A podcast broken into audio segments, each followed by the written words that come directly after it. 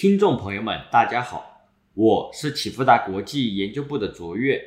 现在录制的时间为二零二二年十二月十三日上午九点五十八分。今天为大家带来的是近期中国宏观经济、金融市场的新闻回顾与重点摘要。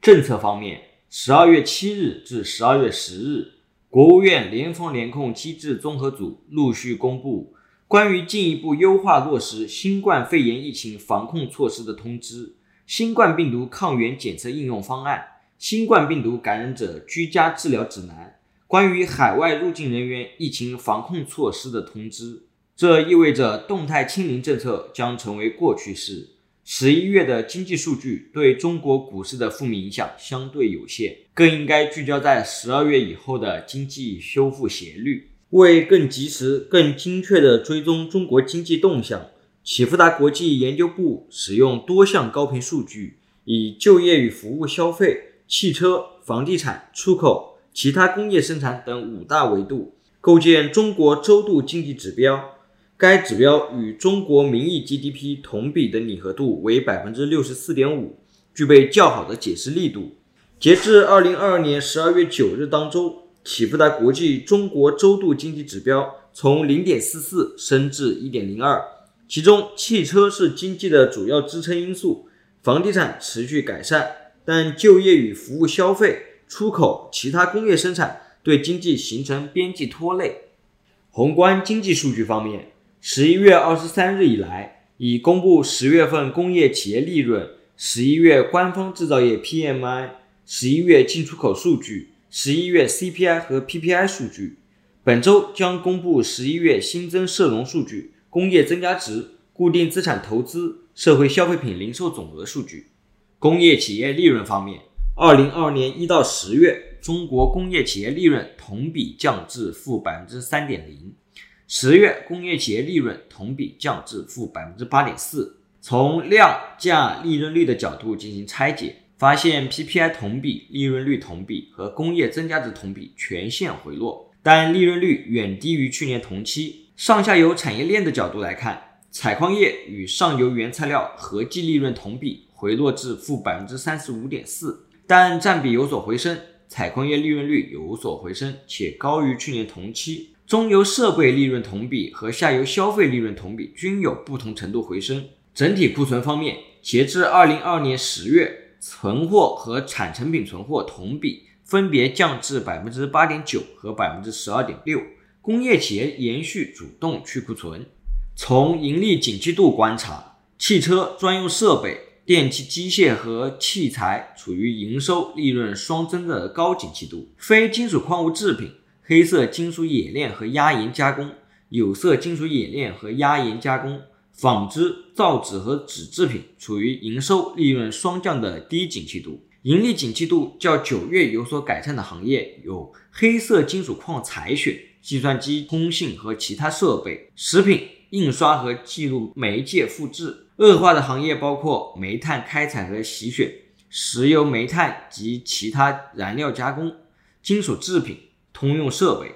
铁路、船舶、航空航天和其他运输设备、仪器仪表、烟草制品、纺织、造纸和纸制品、家具、文教与工媒、体育和娱乐用品。PMI 方面，十一月份中国官方制造业 PMI 降至四十八，持续在荣枯线下方。细项上看，新订单和新出口订单大幅萎缩。内需疲弱，叠加海外需求放缓，并进一步限制生产，供应商配送时间持续下行，显示在疫情影响下，供应商配送时间进一步延长。需求不足，生产意愿低迷，也降低了企业采购原材料的动力和招聘意愿。分规模来看，大型制造业景气度虽仍处于荣枯线上方，但较上月再度回落。中小型企业景气度进一步走弱，可能的原因在于。大型企业更能享受到政策便利，在成本费用维持高位的情况下，中小型企业的经营困难有所加大。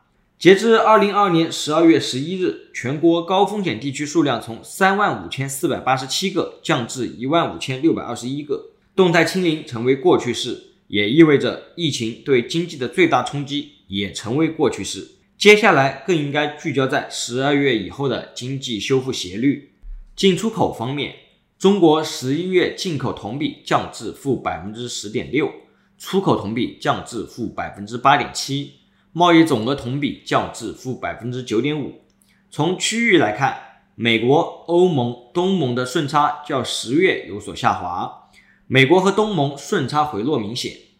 重点商品中，电子产品、其他产品、其他电机产品是十一月出口同比下滑的主要拖累因素。背后反映出海外三 C 需求和制造业需求的放缓，大宗商品、电子产品、机电类产品、其他机电产品、其他产品均对十一月进口同比形成明显拖累。另外，十一月摩根大通制造业 PMI 新订单分项延续下行，十二月份 BDI 波罗的海干散货指数和 CCFI 出口集装箱运价指数同比均维持弱势，意味着外需仍然偏弱。出口同比大概率维持弱势。物价方面，十一月 CPI 同比降至百分之一点六，环比为负百分之零点一。扣除食品和能源的 CPI 同比持平为百分之零点六，环比为负百分之零点二。具体结构上看，食品价格环比为负百分之零点八。虽然鸡蛋、水果的价格较十月有所上涨，但猪肉、鲜菜价格下跌明显。成为食品价格的主要拖累因素。交通和通信环比为百分之零点一，国内汽油、柴油价格较十月上涨所致。同时，十一月全国高风险地区从两千六百五十一增至两万四千三百五十二个。疫情扩散冲击出行需求，也抑制了耐用品的消费。截至十二月九日，猪肉批发价格降至三十二点一二元每公斤。随着发改委抛储和能繁母猪的产能回补。猪肉上行空间有限，对 CPI 的影响也有限。十一月 PPI 同比继续持平为百分之负一点三，环比为百分之零点一，同比大幅回落，很大程度上来自于去年高基期所致。该影响将逐步消退，这也意味着 PPI 同比底部将至。PPI 环比结构中，生产材料中仅采掘环比上涨，生活材料中食品、衣着、一般日用品环比上涨。市场方面。上周上证指数上涨百分之一点六一，深圳成指上涨百分之二点五一，创业板指上涨百分之一点五七，科创五零下跌百分之零点六四，沪深三百上涨百分之三点二九，上证五零上涨百分之三点五二，中证五百上涨百分之零点三九。截至二零二二年十二月九日，美元指数从一百零四点五一六六升至一百零四点九四二四。美元对离岸人民币汇率从七点零一六一降至六点九七五七，十年期美债收益率升至百分之三点五七。COMEX 黄金期货从一千七百九十八点五降至一千七百九十四点七。恐慌指数 VIX 从十九点零六升至二十二点八三。十年期减两年期美债利差升至负零点七六，十年期减三个月期美债利差降至负零点七四。长短利差持续倒挂。一九八五年以来，十年期减两年期美债利差和十年期减三个月期美债利差均变为负值后，美国经济陷入衰退的概率为百分之百，意味着二零二三年美国衰退已成必然。十二月二日，美国新增非农就业总量表现超预期，主要由休闲饭店、教育健康和其他服务等服务行业拉动。但批发、零售、运输等对商品需求更为敏感的行业却出现裁员，意味着看似偏阴的就业数据难以扭转紧缩交易转向衰退交易的势头。十二月六日，美国服务业 PMI 远超市场预期，反而体现出服务需求仍然强劲，恐进一步加剧服务通胀的担忧。结合十一月以来美国 CPI 同比超预期回落。十二月一日，鲍威尔鸽派讲话，PCE 同比确认通胀见顶，制造业 PMI 首次进入收缩区间。十二月二日，非农就业因中带歌。十二月六日，服务业 PMI 超预期上涨。市场交易逻辑正在从紧缩交易转向衰退交易，但过程并非一蹴而就。本周需重点关注十二月十三日美国 CPI 同比是否低于百分之七点三。十五日凌晨，FOMC 利率决议是否上调二零二三年加息终点和通胀预期，以及鲍威尔的新闻发布会。另外，十六日为美股四五日，期权交割亦容易加剧市场波动，甚至拖累 A 股。截至十二月九日，A 股创二百四十日新高的股票数量为七十五家，较上上周五减少十一家；创二百四十日新低的股票数量为二十一家，较上上周五增加十九家。申万三十一个一级行业中，上周涨幅榜前五名分别为食品饮料、家用电器、商贸零售、交通运输、建筑材料；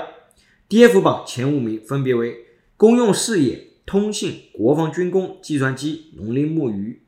涨幅榜中共有二十二个一级行业上涨，九个一级行业下跌。宽基指数市盈率估值方面，创业板指、沪深三百处于百分之二十以下的安全区域，上证指数、深圳成指、上证五零、中证五百、中证一千处于百分之二十至百分之八十的适中区域。市净率估值方面，上证指数、沪深三百、中证五百。处于百分之二十以下的安全区域，深圳成指、创业板指、上证五零、中证一千处于百分之二十至百分之八十的适中区域。综合来看，谨慎沪深三百估值相对安全。行业指数估值方面，轻工制造处于百分之八十以上的危险区域，建材、电力设备及新能源、家电、银行、非银金融处于百分之二十以下的安全区域。其余一级行业处于百分之二十至百分之八十的适中区域。指数风险溢价方面，谨慎创业板指风险溢价偏离一倍标准差，上证指数、沪深三百、深万 A 指完成一定估值修复，进一步修复的动能需等待基本面获得实质性改善。如果你想更及时的获得最深入的新闻解读和最具前瞻性的市场分析。请用 Line 搜寻启富达国际 Line at 或者 FB 搜寻启富达国际并关注。如果你想像我一样能够轻松看懂经济数据，欢迎报名启富达国际财经基石课程。以上是近期中国经济数据和重大事件。最后，启富达国际感谢您的收听，我是卓越，我们下次再见。